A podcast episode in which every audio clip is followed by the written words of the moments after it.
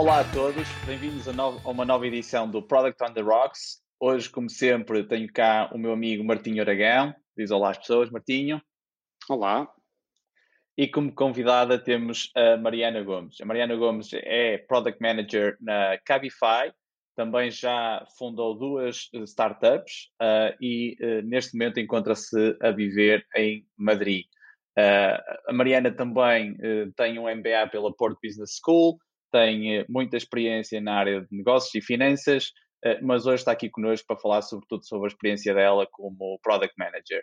Mariana, muito obrigado por teres aceito este convite. a Mariana escolheu como tema falarmos de data-oriented pro products e how we can scale them. Desculpem por todo o inglês nesta fase inicial, mas por vezes é difícil fugir de, de, dos termos em inglês.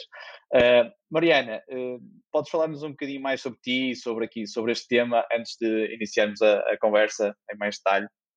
Sobre mim, eu acho que já, já descreveste bastante bem. Estou uh, agora a trabalhar como Product Manager na Cabify. Um, e de facto já me aventurei um bocadinho aí no mundo das startups. Posso dizer que as duas que, em que estive envolvida ainda existem, que pelos vistos é tipo, o grande objetivo de qualquer fundador agora, dizer que ainda existem, passado alguns anos, mas a verdade é que ainda existem, portanto alguma coisa estarão a fazer. Um, uh, mas também sou, uh, pronto, acho que aquilo que mais me descreve é farto-me relativamente rápido das coisas, por isso é que entretanto já estou como Product Manager na Cabify e, entretanto, e já estou a pensar noutras coisas para fazer também. Um, sobre, sobre o que é que me tinhas perguntado também, sobre mim, sobre a minha experiência de Product Manager, eu acho que, pronto, uh, o que é que eu posso dizer também? Uh, eu acho que já fazia Product Management antes de, um, antes de estar com o cargo oficial de Product Manager. Eu entrei na Cabify como Product Marketing Manager e de facto não sei dizer isto em, em, em português. Gerente de produto de marketing. Já tentamos no primeiro episódio e decidimos rapidamente que mais vale usar os termos anglo-saxónicos. Exato. E, e, e, na verdade até foi até me, até me convidaram para Product Manager numa área mais interna, que é a área de suporte e uh, que é uma área que eu acho fascinante uh, e que tem tudo a ver comigo e, e, que acaba também por ser um bocado a razão pela qual eu escolhi o tema de produtos baseados em, em métricas. Uh, então, esta área de suporte é uma área que acaba por ser mais ou menos interna. Nós somos owners da experiência do usuário quando ele tem um problema e quer reportar um problema. Somos owners também da experiência dos nossos agentes de Customer Experience, que são uh, algumas, já uns 250, cerca de 250 agentes. Um, e somos owners da experiência deles em resolver e em encantar, eventualmente, esperemos nós, a experiência do, do, do utilizador quando reporta um problema. Um, portanto, temos, no fundo, um usuário, um, um usuário interno, uh, um utilizador interno e um utilizador externo. Sendo que os utilizadores externos que temos são uh, com perfis completamente distintos. Temos, portanto, quem, o passageiro, não é? quem quer fazer viagens, temos o condutor, temos passageiros corporate, um, temos novos produtos também, novas opções de mobilidade, portanto, perfis diferentes dentro destes segmentos uh, e acaba por com, complicar um bocadinho a coisa. Uh, o momento em que nós estamos, para mim, ainda é um momento em que eu consigo contribuir para, para a experiência dos dois lados, porque é um momento em que ainda estamos a tratar da escala. Uh, não digo que não seja, não seja um produto já escalável, seja a nível de suporte, seja a qualquer outro nível da Cabify, mas sei que ainda há muito a fazer para aumentar o valor uh, acrescentado que podemos fazer por produto, reduzindo custos. Uh, e era um bocado por isto que queria falar, porque a maioria dos meus coworkers, product managers, gostam muito de ter ideias incríveis e visões brutais e eu acho isso fascinante porque de facto sem essas pessoas não conseguíamos trazer os Facebooks e os Googles da vida. Mas eu sou uma espécie de product manager mais de, de métricas e mais terráquea. uh, e sei perfeitamente que é esse o meu role e quando me apercebi disso também consegui trazer mais valor para, para aquilo que faço. E por isso é que queria falar um bocado nisso.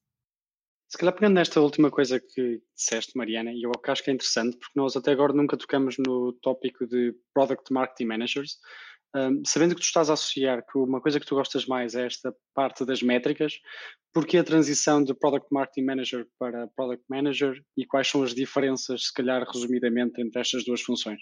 Bom, eu não sei se vou dizer as diferenças uh, do ponto de vista da teoria corretas. Posso dizer as diferenças na Cabify. Portanto, na Cabify, eu como Product Marketing Manager entrei uh, com o scope de Europa, que na altura era Portugal e Espanha, agora está só Espanha. Uh, portanto, com o mercado e, e, e, o meu, o meu princípio. Primeiro era a primeira vez que iam ter essa posição uh, a nível da Europa e de Espanha. Portanto, não só tive de fazer as coisas, mas tive de definir como é que se iam fazer. Uh, estamos a falar da equipa de operações maior que tem a empresa, a comparar com todos os outros países, são cerca de 11 países, e estamos a falar de um, uma área de produto global e, e, e, e, uma, e uma proposta de valor da empresa que se foca muito no product market fit. Isto quer dizer o quê? Temos uma equipa global que quer que cada um, região uh, esteja a oferecer valor aos seus, aos, aos seus utilizadores com certas diferenças na experiência, mas ao mesmo tempo é uma experiência global, portanto tem, é uma experiência única. E, e, de certa forma, uma mesma experiência tem de estar aí a, a, encantar utilizadores na Colômbia por um lado, por outro lado, se calhar na Espanha, uh, e como é que esta proposta de valor desce para aqui, para aqui abaixo. Então, uh, o meu papel primeiro foi definir estes flows, como é que vamos definir isto, uh, antes de começar a trazer informação de um lado para o outro, senão é uma grande confusão. Chamamos-lhe os flows de os, os processos de inbound, outbound e iteration Portanto, inbound, uh, Product Marketing Manager é uma posição dentro da área de global produto. Inbound é como é que nós trazemos o feedback do mercado para, para nós, para os Product Managers. Um, outbound seria como é que nós pomos as coisas que fazemos em produto e na aplicação, uh, como é que as vendemos, como é que fazemos com que os nossos utilizadores saibam que elas sequer existem. Aconteceu-nos termos concorrentes a fazerem, dois anos depois nós temos uma coisa eles promoverem com PR, com marketing e os nossos utilizadores nem sabiam que nós já tínhamos isso há dois anos. Isto é o que acontece quando não fazes product marketing bem, nesta parte do flow. E tens a parte de iteração, que é a parte de, normalmente associada, não deveria ser só na fase de lançamento, devia ser um bocadinho antes, mas uh, com a prática o que acontece muitas vezes é que se faz só no lançamento, que é à medida que vais fazendo o rollout, de uma feature, ter feedback e ir adaptando isso até que consiga, consegues escalar uh, esta feature a, a 100% dos, dos teus utilizadores. Portanto, Product Marketing Manager, no fundo, eu fazia uma coisa que eu gosto muito, que é escutar os dois lados. Uh, eu adoro uh, operações e adoro a parte de negócio e também adoro a parte de produto. De produto.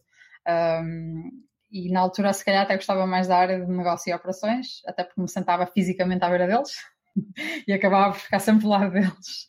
Uh, e, e, e, acho que é muito importante para qualquer product manager, pelo menos passar um bocadinho da sua vida com esta proximidade, porque tu percebes de, de, da quantidade de pains, de dores que, que, que, o teu produto às vezes traz. Nesta parte, a Mariana teve um problema de conexão.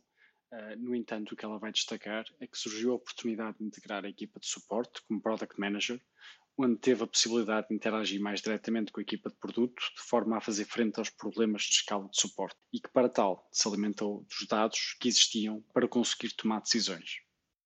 Então deixei de ter de coletar o feedback e de pô-lo direitinho para passar aos PMs, passei a ser eu a recebê-lo de alguma forma. Um, e, e, e, isto é uma coisa que eu decidi aceitar exatamente por causa disto, porque eu tenho um perfil que acho que neste caso desta área de suporte é um perfil que neste momento precisávamos, ou seja, hum, eu quase não ter ideias, impedir-me de ter ideias e simplesmente responder àquilo que são as métricas e, e o que nos reportam as, as, os utilizadores que trabalham com, nossas, com os nossos produtos todos os dias. Certo, acho que é extremamente interessante ver essa diferença. Eu acho que, como estavas a dizer no início, se calhar varia muito de empresa para empresa. Um, e nós já sabemos isso nesta área que acabamos por falar de funções que com termos diferentes têm as mesmas responsabilidades ou vice-versa, acontece muito frequentemente.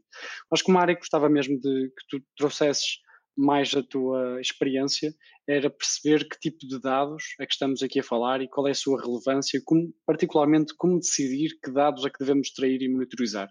Uh, ou seja, nós estamos a falar de, obviamente, no teu caso, de uma área que envolve várias indústrias, que vários países, nacionalidades e tudo mais, mas eu sinto que um dos principais problemas em qualquer empresa é particularmente decidir que dados, uh, que métricas é que nós devemos fazer tracking e que tipo de uh, importância é que devemos dar a cada uma delas? É, é uma excelente pergunta e eu acho que a beleza da coisa também é que não há uma resposta que seja para todas as empresas nem para todas as áreas. No caso da Cabify, na área de suporte, posso dizer que é custos neste momento. Ou seja, uh, eu vou categoria por categoria, tipo de problema, entender qual é a categoria que está a gerar mais tempo de resolução, menos satisfação do utilizador, uh, qual é que tem pior NPS, qual é o efeito desta gestão e deste NPS em churn, em retention, como é que nós podemos melhorar o lifetime value do cliente só com esta experiênciazinha aqui de suporte. Será que nós conseguimos até ser proativos e não esperar por um, por um reporting do utilizador e resolver problemas e de facto encantá-los? Um, começamos já a entrar aí, uh, também é uma coisa que, que, finalmente já começamos a fazer. Posso dizer que até desde fevereiro estive a lançar coisas que já estavam pensadas e ao mesmo tempo a criar coisas que eu acho que são básicas, que é, por exemplo, uma experiência que foi bem, bem interessante e que já resultou em, em, em poupança. Uh, por um lado, poupança de custos, porque já não temos os agentes a fazerem trabalho que não deveriam estar a fazer e que, e que é horrível para eles, que são macros e respostas pré-definidas e responderem assim aos utilizadores, uh, que é uma coisa horrível. E principalmente se falamos de agentes satisfeitos são utilizadores satisfeitos, pronto, então como é que nós queremos que os nossos utilizadores estejam satisfeitos? Estamos a pedir-lhes para fazerem um trabalho matemático de copy-paste. Então, esse tipo de coisas, uh, houve uma, uma ou duas categorias que já estamos a responder automaticamente ao utilizador e não estamos a responder, estamos a dar uma solução automaticamente ao utilizador que não é só a resposta automática, é dar-lhe mesmo a solução. Uh, como é que damos esta solução? Em alguns casos, um, há, claro que há categorias de, de, problemas que se respondem com simplesmente dar algum contexto ao utilizador sem qualquer informação. Nem precisamos ir buscar informação a nenhuma outra equipa, simplesmente explicar, uh, mira, estes são os nossos termos de utilização, lembra-te aqui e tal, quando contrataste isto e aquilo. Um, depois, por exemplo, quando são coisas mais relativas, relativas a preço, também já entramos por aí, fizemos alguma automatização já com, uh, indo buscando informação de, específica, detalhes de preço e incluindo, a, incluindo esta informação na resposta, que isto era uma coisa que já nem era copy-paste, já era uma coisa que já dava mais trabalho ao gente, porque tinha de abrir não sei quantas tabs para entender exatamente o que é que se tinha passado. Isto depois também é o, o, o problema de, das, das startups que crescem muito rápido e vão criando um admin, depois uma área só para os preços, depois uma área só para o mapa, depois uma área. Então, para eles era um bocado difícil entender, mas isto foi por causa do tempo de espera, foi por causa de suplementos, foi o que é que foi? E de alguma forma organizamos a informação, fomos buscar esta informação aos endpoints que tínhamos de buscar e, e já temos respostas automáticas um, que se calhar que tiraram bastante tempo aos agentes. Com isto, não quero dizer que o nosso objetivo é despedir agentes de todo porque nós precisamos destes agentes para, nos, para, para um, resolverem problemas bem mais graves, onde eles têm, onde eles criam valor absolutamente e que nós não conseguimos automatizar, como são problemas, como vocês devem imaginar, de que provém desta interação um bocado entre o, entre o passageiro e um condutor, uh, todo o problema inerente a marketplaces, todo o problema, todos os problemas que vêm de uh, vender online e na beleza do imediatismo versus trânsito tempo, chuva, uh, pessoas uh, e tudo o que isso e tudo o que isso implica. E é aí que nós queremos que os nossos agentes trabalhem e é onde eles uh, se calhar até se sentem mais motivados para o fazer, porque realmente os problemas são mais criativos quando são coisas mais humanas de resolver. Ou seja, dirias que um dos primeiros passos que é importante é ter claro quais são os objetivos neste momento da empresa ou os problemas neste momento da empresa com base nisso é que vais definir quais são as métricas que queres extrair e depois vais conseguir trabalhar em ver como solucionar ou como ter mais progresso nas métricas. Total, uh, ou seja, esqueci-me de responder à tua pergunta, comecei a falar, a falar, a falar e não falei nada de dados. Uh, mas sim, ou seja, neste caso, vemos, eu pelo menos estou a ver onde é que está, onde é que ehm, a operação ou o processo de resolver determinado problema está a falhar e vou do mais grave para o menos grave. Quando esta parte da escala estiver pronta, começamos a, já começamos a poder escalar um bocadinho mais, se calhar a ter mais problemas por agente, uh, já começamos a testar um bocadinho a nossa escala e ao mesmo tempo já começamos a voltar para a experiência do utilizador. Que isto quer dizer o quê? Eu não posso, enquanto eu não tiver esta parte da escala uh, resolvida, enquanto não for economicamente viável ter muitos mais problemas do que nós temos neste momento para resolver, não me interessa estar a dar uma, estar a dar uma, uma experiência incrível ao utilizador para pôr ainda mais problemas na, na fila de espera. Então, portanto, estou, primeiro estou focada nisto. E então, que métricas é que eu vejo? Exatamente isto que estava a dizer. Tempo de resolução uh, total, tempo de resolução, tempo de primeira resposta, NPS, Customer Satisfaction Index, que é outra coisa. Ou seja, uma coisa é quanto, quanto, quanto provável seria recomendares um, a resolução de um agente um, a outra pessoa, e outra coisa é dizer foi resolvido ou não, que já seria o Customer Satisfaction Index. Um, tens o custo de gestão por, por categoria de problema, e também consegues ver por aí onde é que está, onde é que estão os nossos maiores custos. Uh, e depois tens outras coisas bem mais interessantes que nos permitiram fazer este tipo de automatismo. Por acaso é uma história super engraçada. Ok, vamos falar de métricas. Sobre, vou dar já um exemplo de métricas e do mais simples, uh, que foi tipo para até agora o meu maior sucesso no, como Product Manager na, na Cabify. Então nós tínhamos, eu, eu, mal cheguei em fevereiro, uma das coisas que o, o meu head me disse foi que havia um produto que foi desenvolvido pela equipa de Data Science, que é um produto que basicamente é um sistema de linguagem natural que estávamos a desenvolver internamente, a partir do qual um, poderíamos talvez fazer alguns triggers de resposta automática. Por outro lado, há outra equipa dentro da Cabify que estava a fazer um, um, um assistente virtual para uma área em que funcionou espetacularmente bem, que foi a área de onboarding de, de condutores, e também se estava a pensar, será que também poderíamos juntar este produto que temos interno, uh, aproveitá-lo não só para, para fazer um trigger de respostas automáticas, mas também interligá-lo aqui com este assistente virtual. Ou seja, estou a falar de coisas de charame, tipo um Ferrari de suporte. E eu, obviamente, cheguei ali e já me senti logo intimidada, tipo, mas o que é que vocês estão a falar? O que é que eu estou a fazer? Isto vai correr muito mal. Uh, tivemos três, quatro reuniões em que na primeira saíamos e ia ser uma coisa, na segunda já ia ser exatamente a outra, eh, ninguém concordava com nada. Quando finalmente parecia que tínhamos concordado, afinal alguém vinha e falava no Slack ou por e-mail a dizer que não. Um, grande confusão e pronto, eu acho que é exatamente aqui que o teu papel como Product Manager é arranjar uh, factos, arranjar métricas. Contra factos e métricas não há argumentos, não há opiniões. Portanto, eu sinto também isso, sinto que o meu papel é um bocado evitar uh, opiniões. Hum, como decisão para produto. Isso é, eu acho, a pior coisa que pode acontecer, mas como já, já disse, a pior coisa que pode acontecer numa área como a minha. Se calhar numa área mais de charame, é espetacular ter aí as opiniões e as grandes visões que, que criam os Facebooks da vida. Mas no meu caso, simplesmente limitei-me a passar aí uma semana a ver métricas de, neste caso, Tableau, que é o que nós utilizamos. Uh, uma das ferramentas que utilizamos, aliás, e, e, e haver métricas, estas métricas que vos estava a dizer, de, de, de tempos de resolução, uh, que tipo de problemas é que são reportados, como é que são reportados, e depois lembrei-me de ver uma coisa muito interessante que foi qual é uh, o número de respostas médio, o número de respostas médio utilizado para resolver totalmente um problema por categoria e 99% das categorias eram resolvidas com uma resposta.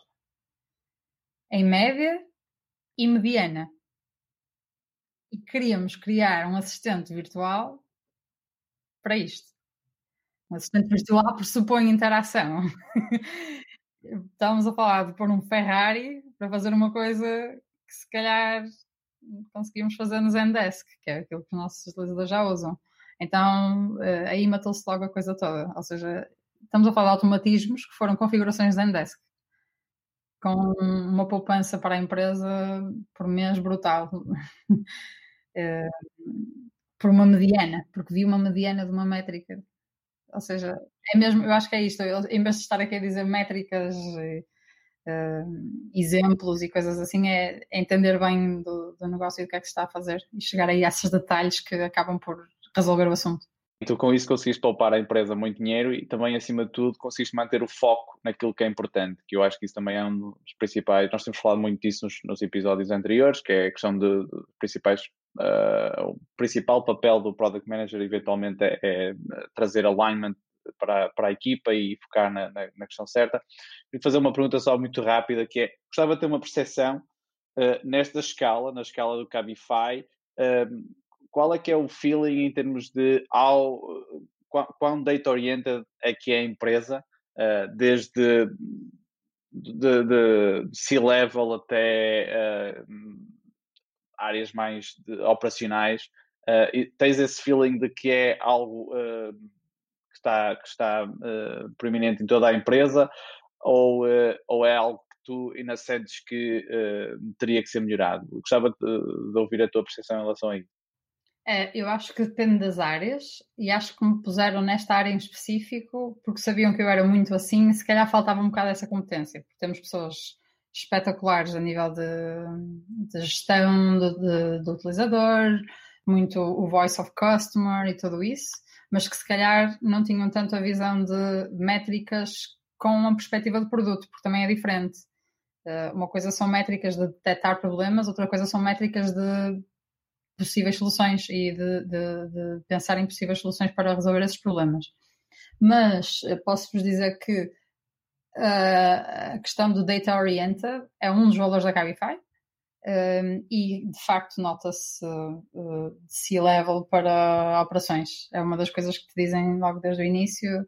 Normalmente não se aceitam opiniões com base no nada. A questão é que tu, a maneira como tu apresentas dados, por muito numéricos que sejam, quantitativos, qualitativos, o que sejam, uh, tens duas maneiras de o fazer, que é seres frio e objetivo, que é uma coisa que ninguém consegue, a 100%, uh, eh, e depois tens a, a, as pessoas que tentam sê-lo, e que já aí já, já vai depender um bocado da tua, da tua atitude, e tens também uh, as pessoas que tentam puxar a brasa à sua sardinha, que é o mais normal.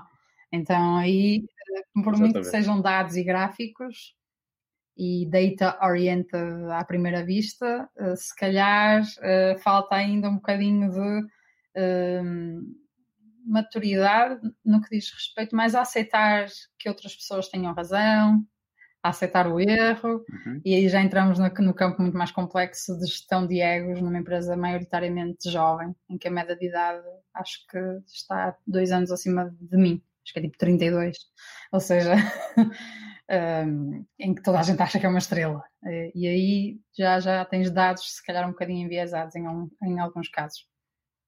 Exato, e, e é sempre um desafio tentar uh, navegar esse espectro.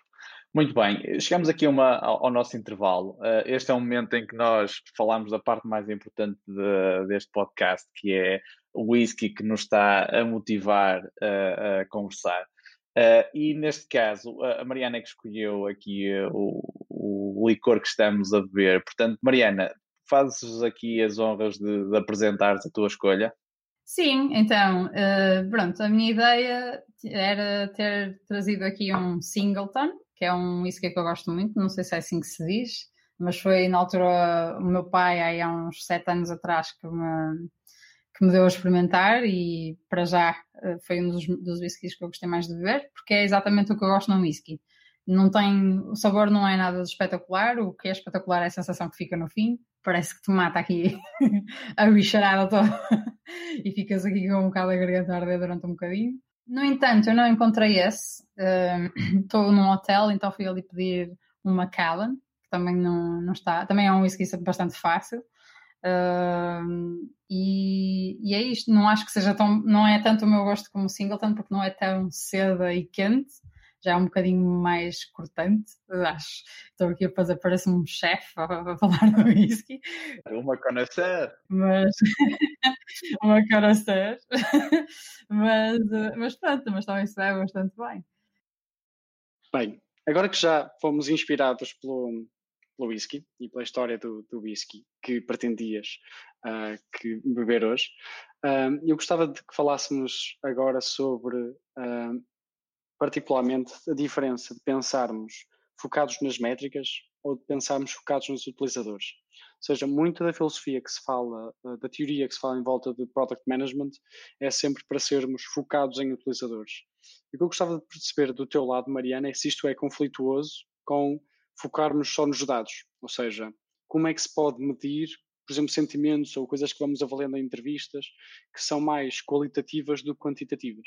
Eu acho que vão lado a lado. Não consigo imaginar um produto que tenha umas métricas em um sentido e uma opinião global dos, dos utilizadores que geraram essas métricas completamente num sentido oposto.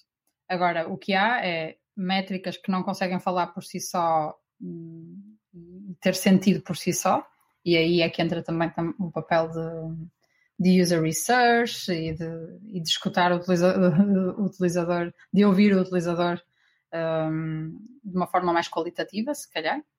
Uh, mas acho que, pelo menos na minha experiência, começa quase sempre pelo quantitativo. A não ser que estejamos a falar de um lançamento ou, ou de, tentar procurar uma oportunidade uh, nova de expansão, seja de produto, de feature, e aí sim já vais tentar falar com alguns utilizadores de uma forma mais qualitativa. Porquê? Porque não tens dados, estás, a, estás aí a, completamente a branco, e então vais ter que começar a, ras, a rascunhar alguma coisa.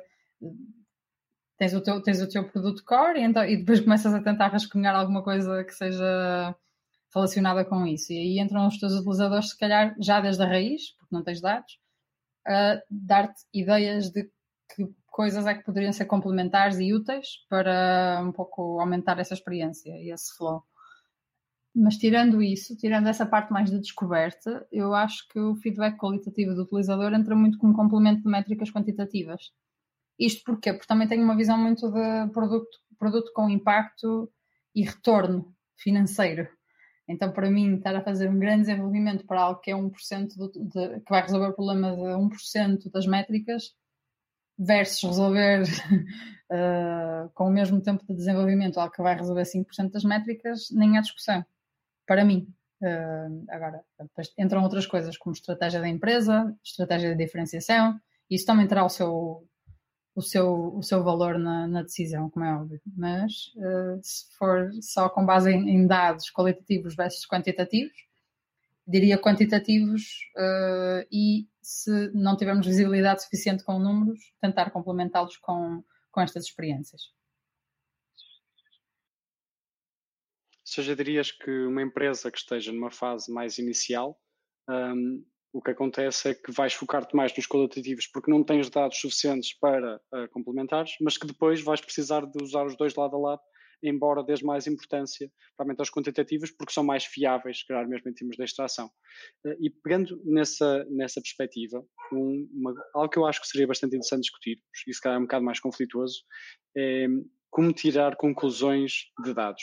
Porque o que eu sinto é que, dependendo dos dados, tu consegues tirar, contar histórias diferentes, ou seja, podes ter um, um set igual de dados e três pessoas diferentes tirarem conclusões diferentes. Eu acho que acaba por, se pensarmos particularmente, por exemplo, no trabalho de sales, uh, equipe, as equipas de vendas acabam por fazer precisamente isso. Uma parte do trabalho deles é contar uma história a partir dos dados que têm, que seja convincente. E, portanto, eu tenho sempre bastante dificuldade quando falamos em dados e tirar conclusões, sinto sempre frequentemente pouca confiança dependendo de como é que eles estão a ser apresentados. Eu acho que seria giro falarmos sobre isto e se também se tiveres alguma dica geral sobre como tirarmos conclusões fiáveis de dados ou algumas dicas sobre como tirar conclusões de dados uh, ou mesmo como avaliar se as conclusões que estão a ser tiradas são válidas quando alguém nos está a contar uh, o caminho que devíamos ir com base nos dados que foram obtidos. Eu acho que há duas coisas, que é para quem já fez uma tese ou qualquer trabalho de investigação, um, e já teve, se calhar, uma orientadora ou um orientador deste trabalho, uh, já passou por essa parte de tentar trazer os dados da forma mais objetiva possível, até porque tiras pior nota se não fizeres.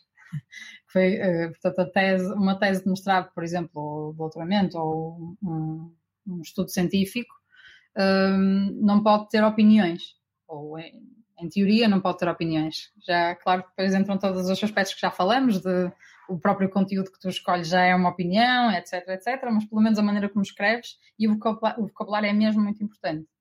Principalmente numa empresa como uma Cabify, uh, com cerca de mil pessoas, uh, todas a falar por Slack, uh, e tu se calhar se, se, se, se, não tiveres esta responsabilidade e é mesmo responsabilidade de pôr uh, e de explicar os teus dados de, com, com, o mais fiel possível ao, ao, ao objetivo que são, uh, não estás a fazer um bom trabalho. Uh, agora, não é uma coisa que seja assim tão fácil e, obviamente, no dia a dia não estás a fazer teses de mestrado e, e as coisas são um bocadinho mais rápidas do que isso. acho que uma, uma das práticas que eu tento fazer é tentar dar sempre um ponto para um lado e outro para o outro. Ou seja, se eu digo, uh, por um lado, temos estes dados que nos dizem que uh, há uma falha nesta parte do flow. Uh, e tento arranjar algo, seja nas métricas, seja nos dados qualitativos que tenho, que me dizem, por outro lado, uma das coisas que os utilizadores gostam nesta parte, que parece que está mal mas uma coisa que parece que eles gostam é uh, isto, apesar disto só representar X% do, do total. Portanto, tentar sempre ver um bocado o lado positivo e negativo. Parece um clichê, mas ajuda-me a levar coisas que primeiro ganham as equipas que estão, a quem estou a apresentar, as duas, ou as três, ou quem seja. Porque primeiro mostra-te o objetivo e segundo também puxas a brasa à sardinha de cada um deles. Um, e acabas por não só parecer, mas tu próprio ser um bocado mais objetivo a fazer isso. Portanto, uma recomendação, acho que faria isso, é tentar estar o ponto a favor e contra de algo e não parecer demasiado enviesado para, para determinada solução ao problema. Muito bem, Mariana. Eu já te conheço há alguns anos. Uh, criaste duas startups uh, que, como tu disseste, ainda existem hoje estás agora numa empresa que tem milhares de colaboradores, uh, ainda outro dia mencionaste o número de pessoas que trabalham no mesmo escritório que tu e eu fiquei um pouco aberto. Uh, eu sei que eventualmente não, estas duas uh, experiências que tu, que tu, tiveste a ser founder não, não, não foram as últimas.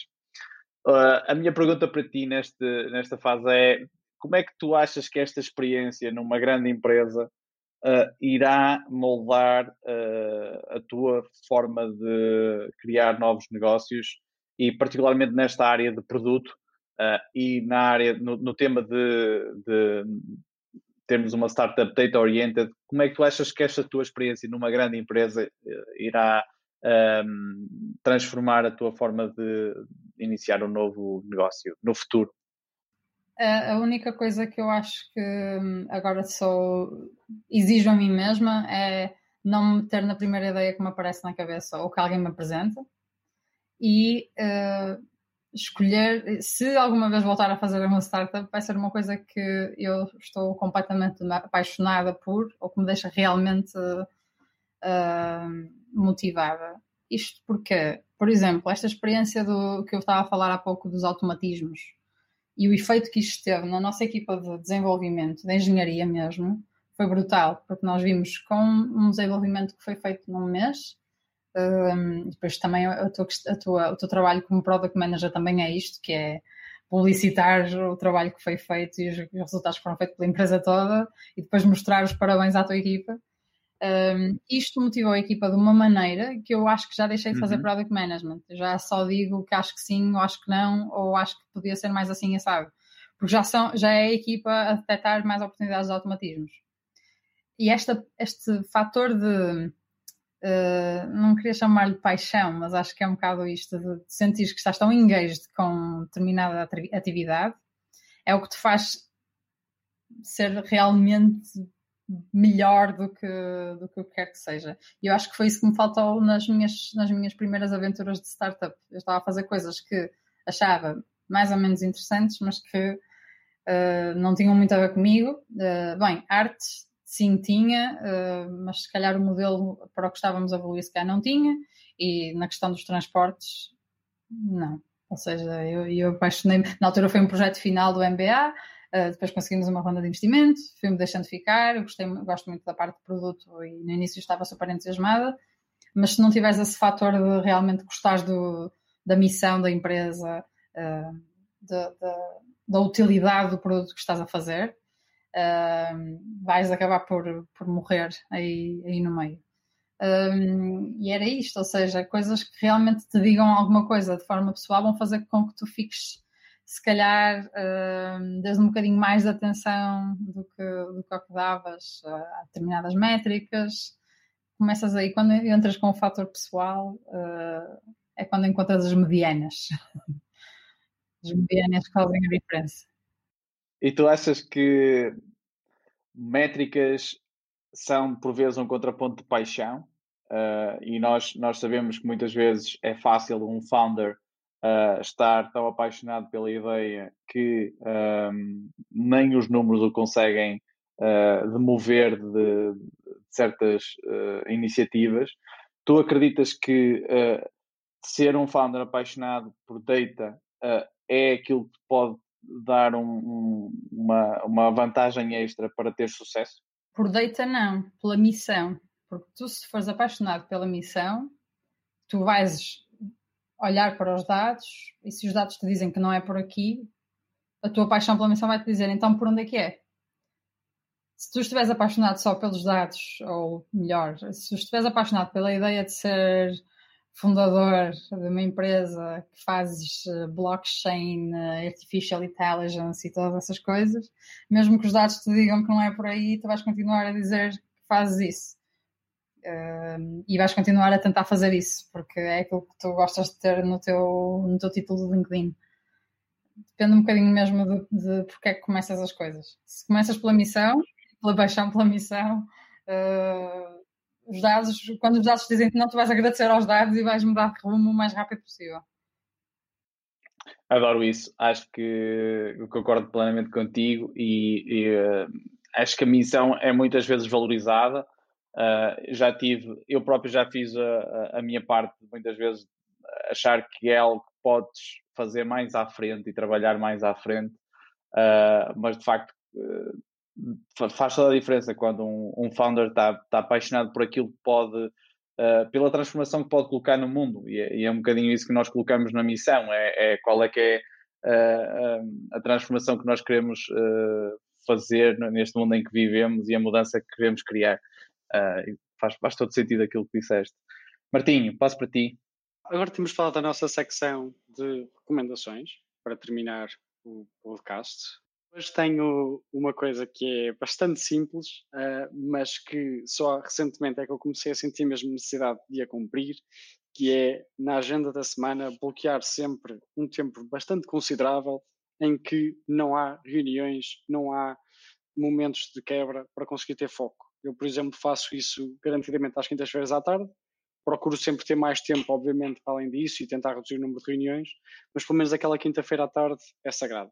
E durante aquele período de tempo eu consigo trabalhar em problemas que de outra forma acabo por não conseguir ter tempo para porque são aqueles tipos de situações que precisamos ter bastante foco ou são com um nível de complexidade diferente. E, portanto, a minha recomendação é tão simples quanto simplesmente reservarem um tempo uh, quanto maior possível para uh, dedicarem-se a problemas mais complexos e pensarem no futuro, pensar na parte da estratégia e não ficarem só nas tarefas que têm de cumprir até ao final do dia. E por isso agora passava para ti, Mariana. Primeiro, totalmente de acordo com a tua recomendação. Há, tarefas que não se conseguem fazer em intervalos de meia hora, intervalos de meia hora entre reuniões, uh, mais vale não fazeres nada, que são exatamente essas que estavas a dizer, mais estratégicas, mais, que exigem um bocadinho mais de inspiração, em que tu se calhar até começas o dia e, e já sabes que nesse dia não vai sair nada disso, então focas-te em tudo o que seja tarefas mais, mais de curto prazo, ou então, e aí se calhar um complemento à tua recomendação era se uh, em contrapartida hoje acordaste e te percebeste que se calhar era um excelente dia para, para fazer, pensar nesse tipo de tarefas mais estratégicas, e tenta tirar tudo da tua agenda e focar-te nisso, porque essa, é mais difícil ter essa inspiração do que a capacidade de trabalho para fazer as tarefas mais recorrentes, acho eu. Pelo menos comigo um, é o que me acontece e fico super chateada quando tenho um montão de reuniões a estragar, a estragar essa, essa inspiração. Um, outra recomendação que eu daria, só para não dizer que foi só um complemento ao do Martinho, um, tem a ver com a parte da equipa, uh, parece mais uma vez um clichê, mas eu acho que é o que faz toda a diferença, que é como Product Manager, e acho que uma das primeiras missões que tu tens como Product Manager é tentar ganhar a confiança da tua equipa e tentar fazer com que a equipa sinta uh, que estamos todos do mesmo lado, uh, e quando digo equipa falo a nível design, uh, back-end, front-end, user research e toda essa parte. e uma das coisas que eu tentei fazer foi assumir erros que não eram meus. Eu estava mesmo à procura de erros nossos e assumi-os como meus, só para comunicar a, a, a intenção de que eu estou aqui para fazer a cara disto tudo. um, mas também por outro lado, uh, assim que tivesse, começamos a ter alguns sucessos, deixar o nome da equipa toda e, e, até deixar bem claro, se calhar, uma ou duas pessoas que foram mais responsáveis por isso. Isso eu acho que tem um impacto incrível. Acho que se confunde muito ser manager com o aparecer e ter crédito com o que eu acho que deveria ser um manager, que é uh, seres o mais calado, o menos estrela possível e deixar as pessoas serem, serem as verdadeiras estrelas. Um, e quando tu te apercebes essa pequena diferença, de que tu estás lá para assumir os erros, mas não, está lá, não estás lá para receber os sucessos, um, vês coisas incríveis a acontecer na tua equipa. Um, yeah, é, parece um clichê, mas na prática isto foi o que eu tentei fazer no início. tentei encontrar coisas que eu pudesse assumir como erros uh, e tentei dar a máxima autoria possível a, a certos elementos da equipa por coisas que foram alguns sucessos. Também para complementar isso, já concordo absolutamente, questão de conseguires dar mais autonomia, e no fundo é isso, ou tu dás o reconhecimento, também estás a dar autonomia para errarem, experimentarem e terem sucesso. Uh, e o facto de estarmos lá para cobrir quando as coisas não correm bem é que permite que elas tenham uh, esse, esse espaço.